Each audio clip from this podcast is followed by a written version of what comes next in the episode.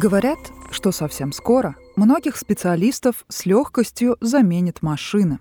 И в первую очередь это касается переводчиков. Так ли это на самом деле? Настало время отделить домыслы от фактов. На вопросы ответит переводчик-синхронист Анастасия Муштакова. Зачем переводчик, если есть Google? Человеку нужен человек, поэтому Google поможет нам не во всех ситуациях. Google переводчик поможет тогда, когда нужно перевести сайт с рецептами, когда нужно иностранцу, таксисту объяснить, куда тебе доехать, посмотреть каких-то пару слов на каком-нибудь странном языке, как это переводится. В этих случаях нам точно поможет Google переводчик. Но если мы хотим прочесть новую книгу, если мы хотим посмотреть новый фильм в переводе, если у нас ответственные бизнес-переговоры, Google переводчик нам не поможет. Многие думают, что скоро переводчиков заменит машинный перевод. Так ли это на самом деле? Возможно, когда-то это случится, но из ныне живущих едва ли это кто-то застанет. И, наверное, еще несколько неродившихся поколений этого тоже не увидит. Едва ли э, мы, правда, сможем заменить э, машиной живого человека. Живого человека, который может передать эмоции, который знает, например, если мы говорим про книгу, найти какие-то отсылки, понять, откуда эта цитата, почему и как разворачивается действие в этой книге, какие нужно использовать какие-то художественные элементы, чтобы нам эту книжку было интересно читать. И то же самое касается любого устного перевода. Никто не захочет э, слушать научную конференцию в переводе Гугла. Да, Google удобоваримый перевод, ты можешь догадаться о чем. Но мы не хотим догадываться, о чем выступление президента той или иной страны или интересного нам автора. Мы хотим слушать речь, которая нам понятна. А, мы хотим слушать живую эмоцию. Поэтому на данный момент система машинного перевода, они настолько развиты, они умеют хорошо распознавать речь. Ну, вспомним Жириновского. Человек может из его речи составить адекватное выступление, да, понять, о чем он. Будем честны, машина э, сделает из этого очень забавное выступление на другом языке, но едва ли понятное.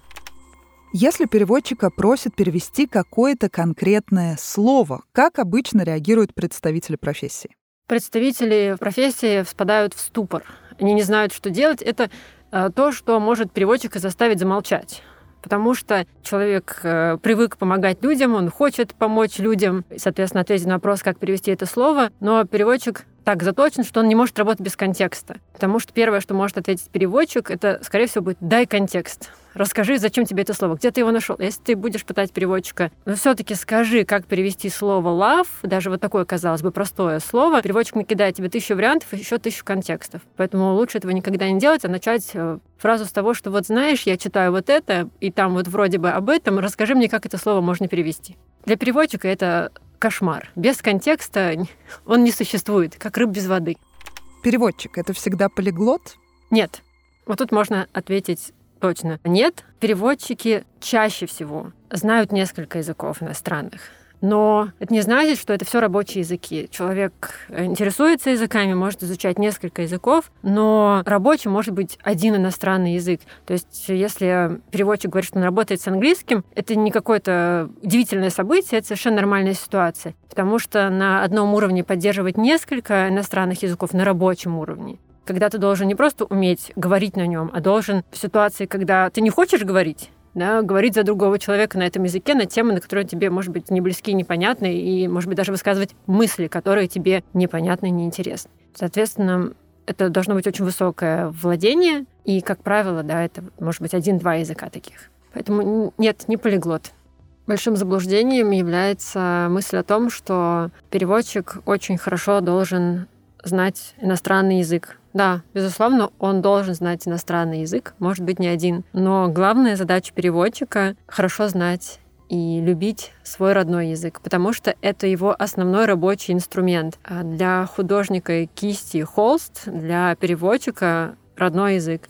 И его тоже нужно учить постоянно, обновлять, помнить о правилах, не стесняться себя проверять по словарям. Это самая, наверное, такая сложная часть, потому что мы растем и учимся в школе с осознанием, что это наш родной язык, мы должны основные правила выучить. И этого хватит? Нет. Переводчику этого не хватает, потому что И на письме, и в устной речи это должен быть инструмент, которым ты пользуешься виртуозно. И без ошибок, желательно. Можно ли считать переводчика соавтором произведения, которое он переводил? Тут скорее нельзя дать четкого ответа да или нет. Большая часть переводчиков, большая часть исследователей, потому что вопрос скорее такой философский, правда, склоняются к тому, что нет, переводчик — это не соавтор. У него другие возможности, другие задачи. Эм, английский писатель Дэвид Митчелл, известный как автор «Облачного атласа», например, да, он э, как-то вместе со своей женой переводил книгу. И после этого опыта он сказал, что автором он может быть хорошим или плохим, но он всегда прав. Его авторские решения всегда правильные. А когда он переводчик, он может быть хорошим переводчиком, но нельзя никогда судить о его решениях как об исключительно правильных или неправильных, потому что вариантов правильного перевода множество. И, соответственно, есть некое вот изначальное творение, а переводчик может только вокруг его дополнять, не испортить его. Или, например, сейчас вспомнить такого известного переводчика, как Святой Иероним. Он перевел Библию на латынь. Был ли он соавтором? Едва ли. Но он точно был тем человеком, который помог этой книге занять то место, которое она занимает. Не соавтор, но, безусловно, соучастник. С какими трудностями чаще всего приходится сталкиваться переводчику-синхронисту на крупных мероприятиях, включая форумы, например? Прежде всего, это разнообразие тематик. Причем самое курьезное, что ты можешь идти на медицинский перевод или на крупный экономический форум, и встретиться с абсолютно любой темой. Начинающим, мне кажется, переводчикам это достаточно сложно. Ты идешь, готовишься, это важная часть твоей профессии, хорошо подготовиться, читаешь все, что можешь найти, просишь материалы, и в итоге приходишь и переводишь совершенно что-то другое. Чтобы не быть голословной, пример — энергетический форум, начинается сессия, вступительное слово, и буквально второй представитель там, какой-то крупной компании говорит, ну ведь энергия это же не только газ, нефть или уголь. Энергия — это человеческая энергия, поэтому давайте займемся медитацией. Пять минут медитации никому не повредит. И вот это, наверное, самое сложное — резко переключиться с темы на тему, которую ты не ждал. Пришел переводить э, о жаворонках, а переводишь про ананасы. Да, не растеряться и, э, несмотря на что, выложиться вечная адаптивность ко всему. Ты не знаешь, где ты закончишь свой день как переводчик и с какой темой. Начал переводить в одном месте, но потом надо было с делегацией уехать совершенно другое, и вот ты переводишь в бане, на заводе, где угодно. Это, пожалуй, самое сложное. Существует такой миф, что иностранный язык можно выучить во сне. Правда ли это? Нет, это неправда, но если учишь иностранный язык, надо пытаться, наверное, учить всеми способами. Если хочется попробовать во сне, надо попробовать во сне. Если хочется попробовать какой-то другой нестандартный метод, э, надо пробовать. Единственное, надо понимать, что тогда придется очень много спать, долго все равно учить, потому что во сне ли или наяву за пять минут выучить его точно нельзя. Сколько необходимо лет, чтобы выучить язык в совершенстве? И жизни не хватит. А язык можно и нужно учить всю жизнь. Я думаю, все те, кто хоть раз брался за какой-нибудь язык, знают, что если ты его оставишь, он как неприкаянное дитя куда-то уходит, и никогда его больше найти нельзя. Следы его только остались на земле, и он испаряется. Поэтому язык надо поддерживать все время. Другое дело, что если есть э, задача просто уметь общаться на бытовые темы, то это можно сделать в какой-то обозримый срок, иногда как-то обновляя свои знания. Если ты хочешь этим работать, например, как переводчик, то это постоянная работа, и ни один переводчик, наверное, не скажет никогда, что он знает свой язык в совершенстве. Можно ли выучить иностранный язык по песням, художественной литературе без учебников? Это источники мотивации. Песни и литература. Если у вас есть любимая группа на японском, вам будет учить японский в разы интересней. Совсем без учебников не обойдется но учебники точно станут веселее и увлекательнее. В бытовых разговорах люди часто делят языки на простые и сложные. Насколько уместна такая дифференциация? Правда, некоторые языки сложнее, чем другие. Однако надо понимать, что это, конечно, деление условное, и сложность грамматики, например, может компенсироваться простотой произношения. То есть надо понимать, что ты сравниваешь. Однако чаще всего, мне кажется, такое говорят про английский, ой, это самый простой иностранный язык. Да, у него достаточно простая структура, однако это совершенно не значит, что его будет очень легко выучить. Может быть проще, чем китайский в силу того, что это одна языковая семья, поэтому он будет проще. Многое ли в этом деле зависит от мотивации? Мотивация — это, наверное, львиная доля успеха. Потому что говорить о том, что есть люди, способные к языкам и не способные к изучению языков, на мой взгляд, нельзя. Могут быть языки, которые вам подходят больше или которые вам подходят меньше. Это правда, потому что по темпераменту не все готовы легко изучать испанский язык, потому что для него нужен определенный темперамент, определенный темп речи. Да? И поэтому, если у вас есть мотивация, вам нравится культура, или вот вам почему-то надо для работы, например, вы выучите даже если там, вам когда-то сказали, что вы не способны к языкам, и вообще у вас там слуха нет, и вы неправильно интонируете, ничего подобного. Более того, на начальных этапах, когда вы учите язык и, например, начинаете разговаривать с иностранцами, многие очень боятся этого этапа, первого да, вот изучения. Надо никогда не стесняться, потому что люди, как правило, настроены доброжелательны и понимают, что человек учит новый для себя язык, и они готовы помогать, готовы понимать через сон ошибок, что вы говорите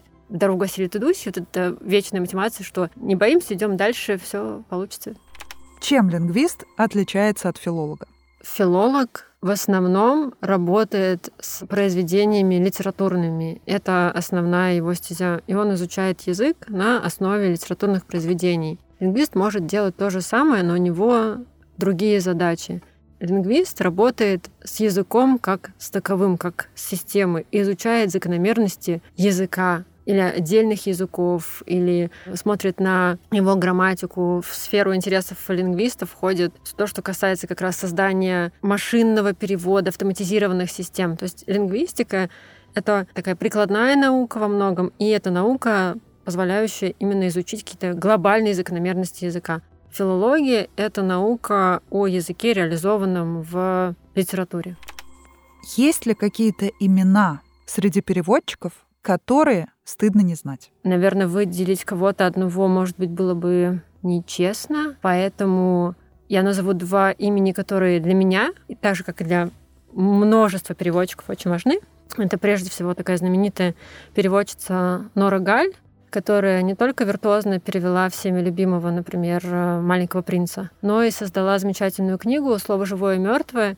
Это пособие, или вообще такое описание процесса перевода, которое до сих пор актуально. И что самое интересное, эта книга будет интересна для всех, даже для тех, кто с переводом не связан. Это о том, как вообще книга устроена, о том, как устроен перевод. И второе имя — это Ирина Сергеевна Алексеева, может быть, для широкой аудитории чуть менее известны, но это человек, который не только огромное количество книг перевел с немецкого языка, но человек, который по мнению многих, сформировал сегодняшнее переводоведение и вообще перевод как профессию вот в 21 веке. Человек, через руки которого прошло большое количество переводчиков, поэтому, по сути, большинство, наверное, кто сейчас переводит, это те люди, которые так или иначе учились и учатся у Ирины Сергеевны Алексеевой. Можно ли выделить какую-то главную рекомендацию для тех, кто сейчас пытается настроить себя на изучение нового языка? Главная рекомендация — не сдаваться и находить те темы, которые тебе интересны, и на их основании изучать язык. Тогда будет проще. Потому что сейчас многие и достаточно в взрослом возрасте просто для себя начинают учить иностранный язык. Мне кажется, гораздо проще его учить, даже если это очень сложный язык, по общему мнению, не знаю, финский, японский, а, учить его на тех темах, которые тебе интересны. Тогда ты будешь копать, и это будет изучение в наслаждении и в удовольствии. Выпуск дослушан тобой до конца, а это значит, что информация оказалась полезной. Не забудь отблагодарить нас за вложенный труд лайком, подпиской и приятным комментарием, ведь это совсем не сложно. А мы, в свою очередь, будем радовать тебя новыми интересными темами.